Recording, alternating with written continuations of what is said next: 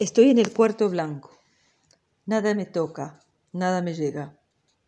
Dejo que me envuelvan sus muros como una segunda piel, como un cascarón elástico que va creciendo conmigo, como las paredes de un útero del que no he de salir.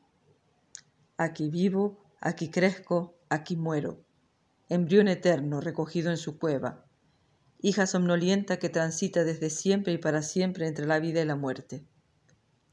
¿Quién elige su morada? Yo quepo en ella como un pájaro en su nido, como un escritor en su texto, como un prisionero en su celda, como una planta en la yema. El cuarto blanco soy yo, y nadie más. Ninguna otra persona cabe en él, ni siquiera mis hermanas. Matriz exclusiva mía, fuera del cuerpo materno, matriz sin madre, sola, flotando en el espacio oscuro de la casa, geométrica mancha de luz perturbadora. Yo misma no sé si estoy viva o muerta. He de estar muerta, me digo, pues nadie vive tanto tiempo sin alimento ni agua, nutrida solo del exiguo oxígeno que hay en este cuarto. Sin embargo, crezco y me transformo. He de estar viva entonces.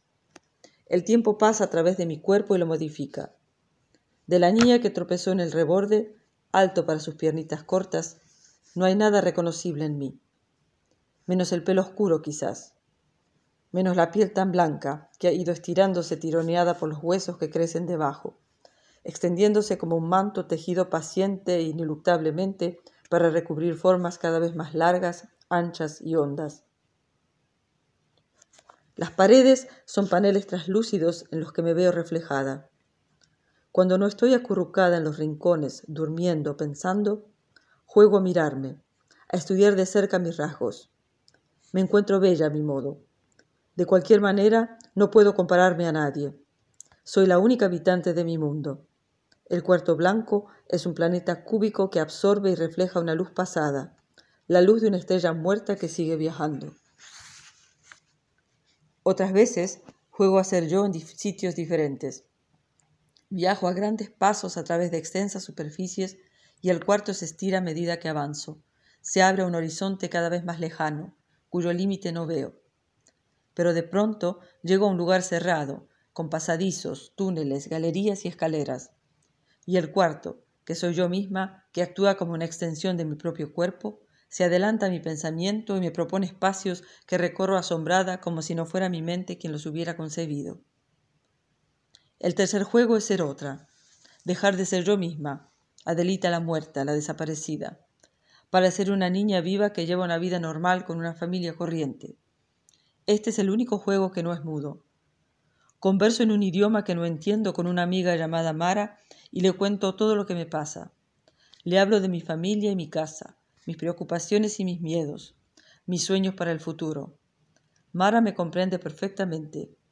No solo entiende el idioma, sino que comprende todas mis historias complicadas. Del mundo exterior nada sé.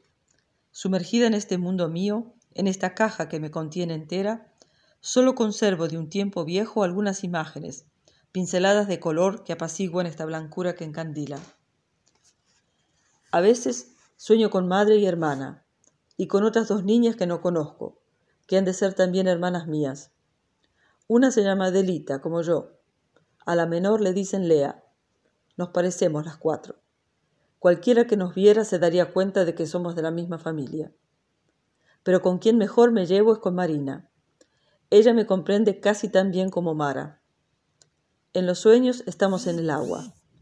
Flotamos las cinco desnudas en un enorme pozo lleno de agua salada que Madre ha construido entre la casa y el mar en la playa.